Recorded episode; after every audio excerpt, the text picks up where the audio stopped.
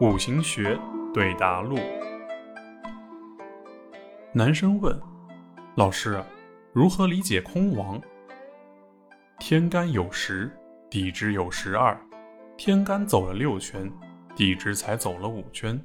心总快于身，理想总是高于现实。无论是因为天干走得快而导致匆匆的错过，还是因为地支走得慢。而产生可望不可及，都是空亡的由来。女生问：“老师，如何理解空亡？”六十甲子寻空，称为六甲寻空，犹如六道的轮回，是生命的追求，是心中的渴望，是永远走不完的循环。例如，甲子寻空戌亥，你用心走一遍，甲子、乙丑，在岁月的春夏秋冬里。太阳渐渐朝北回归线而去，旭海的漂移就这样被隐去。